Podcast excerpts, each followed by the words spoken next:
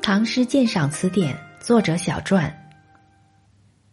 王继，约公元五八九至六四四年，字吴公，绛州龙门人，今山西河津。王通之弟，常居东高，号东高子，世隋为秘书省正字。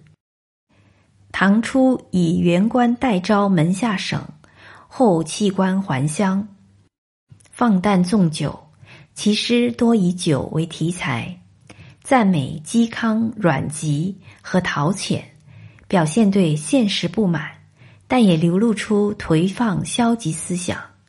原有集，以散佚，后人即有《东皋子集》，又名《王吴公集》。